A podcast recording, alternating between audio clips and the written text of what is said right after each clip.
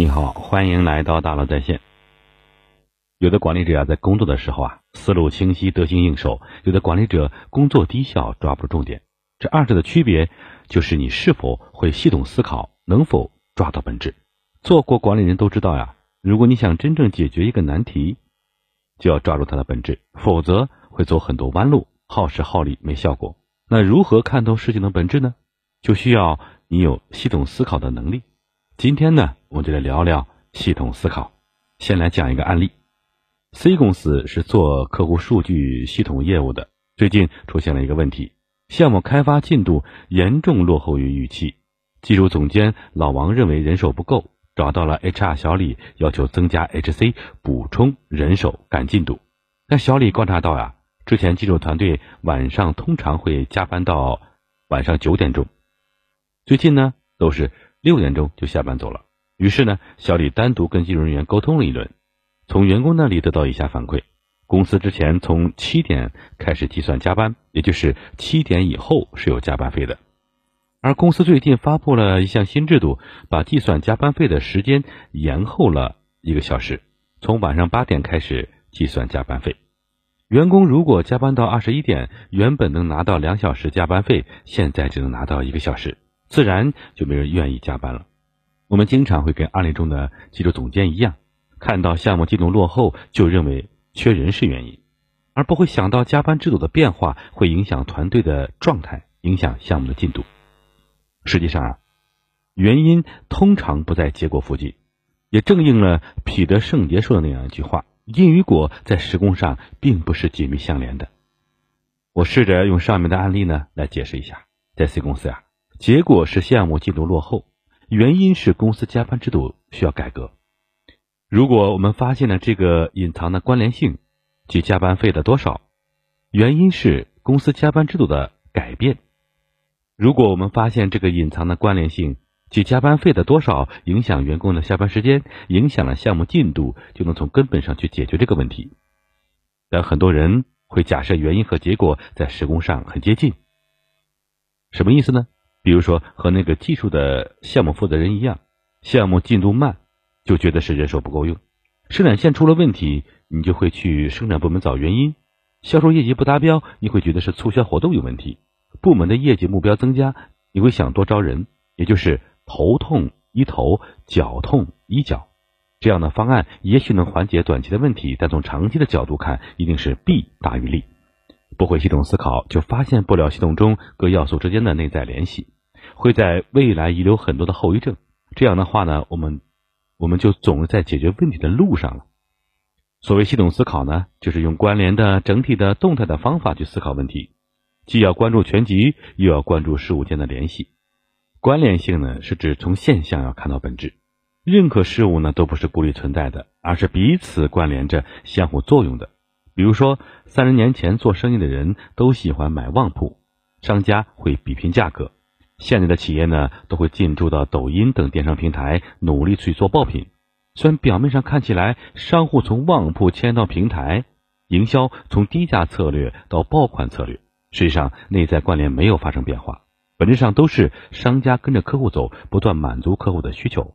所以，当你遇到一个问题时，要从现象出发，就像剥洋葱一样，不断的追问，寻求到本质的东西。那具体怎么做呢？可以试试丰田的五 Y 提问法。我来举个例子，博物馆里的负责清洁的主管想彻底解决东边墙面严重腐蚀的问题，不想再反复的刷油漆，所以他问了自己五个问题：第一，为什么东边的墙面腐蚀更严重？原因是啊，清洁工用了腐蚀性更大的清洁剂。第二个问题，为什么这面墙用高腐蚀性清洁剂洗呢？因为这面墙上有鸟粪，其他的清洁剂擦不掉。第三，为什么只有东面的墙上有鸟粪呢？这面墙上有蜘蛛，小鸟呢会来这里吃蜘蛛。第四个问题，为什么这面墙上有蜘蛛呢？因为墙上有很多小虫子。第五个问题，为什么这面墙上有小虫子呢？因为这面墙上有几扇窗户会透出灯光，吸引小虫子聚集在这里。你看，问题找到了，装上遮光帘就能彻底解决墙面腐蚀的问题。解决方案呢？从反复的刷油漆到装遮光帘，极大节约了解决成本。当然不是说你只能问五个问题，可以根据实际情况去调整提问的数量，但是呢，问题不能太多，也不能太少。那到底问几个问题最合适呢？直到下一个问题没有任何实际意义为止，这样你才能抓到本质。结合到日常管理工作中啊，当你发现项目进度落后或者目标达不成，要多想想是否有其他因素，而不是一味的换人。找到本质，才能真正的去解决问题。整体性呢，指的是从整体定方向，相互依赖、相互做的事情呢，要素构成了一个整体，整体的功能一定是大于部分之和。比如说，公司就是一个整体，要达成销售目标，需要产品组研发爆款产品。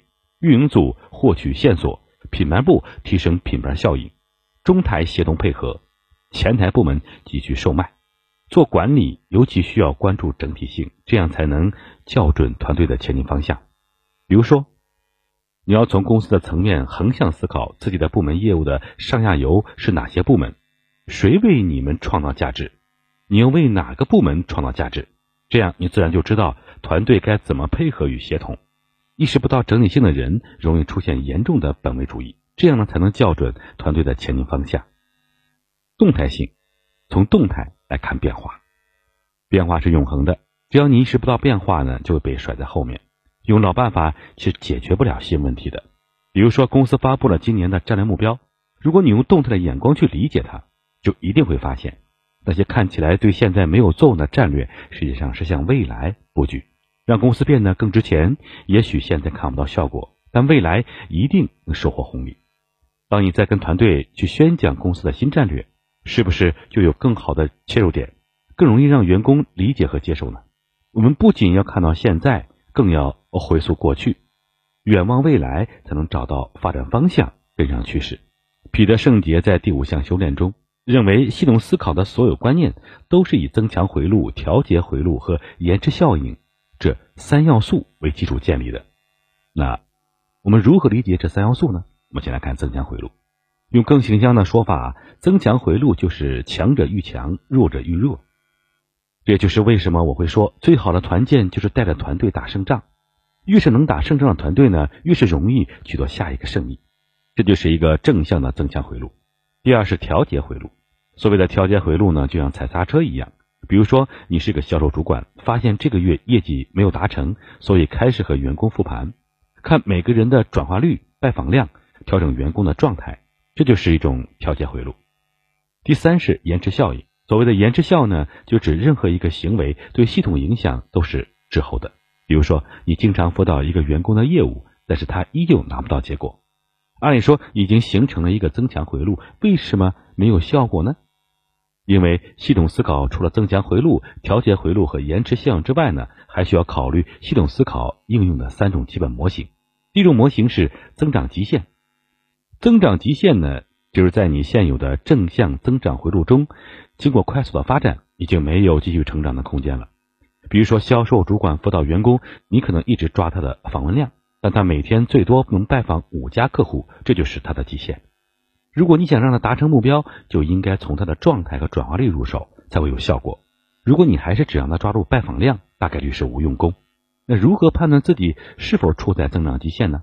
很简单，就是你获得了增长，且增长到一定规模，目前增长停止了。那怎么解决增长极限呢？有两种思路，一个是继续沿用原增长模式，加大力度，复制以前成功的方法，看是否有效。另一个是限制增长的真正原因去解决它。第二种模型是呃负担转移。负担转移呢，就是说呀，当我们面对增长压力的时候呢，会选择短期有效的方案来暂缓压力。比如说，有的销团队呢，业绩呢达不成，就开始搞促销、搞打折；你的员工能力不足，做不出业绩，管理者呢就自己上手替员工做，把员工背上的猴子背在自己身上。负担转移会带来两个后果：一是目标被侵蚀。就是你真正的目标会被模糊失焦，二是给你带来问题被解决的假象，给未来留下隐患。那如何判断是否陷入了负担转移的思维模式呢？用长期的视角去看现在的解决方案，就有答案了。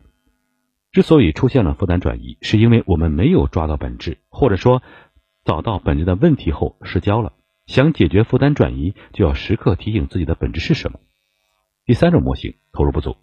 如果你在增长的时候呢，投入不足，就会限制增长，增长呢被限制，又反过来影响你的投入，形成了一个恶性循环。所以啊，我再三强调，与其学习一万种腿法，不如把一种腿法练上一万遍。好，我们来总结一下：花半秒钟时间就看到本质的人，和花一辈子时间都看不透本质人相比呢，注定拥有开挂的人生。那管理者如何抓到本质呢？需要你学会系统性思考，用联系的整体的动态的眼光去思考问题，立足当下，回溯过去，远望未来，在变化中紧跟趋势。除此之外呀。找到自己正向的增长回路，利用调节回路不断的优化，关注延迟效应的影响，找到增长阻力点，突破成长极限，始终聚焦在本质的问题上，保持专注和深耕。好，如果你的企业有一些问题啊，可以和我们松岩咨询联系，欢迎大家关注我们的公众号“大佬说品牌”。好，感谢您的收听，咱们明天见。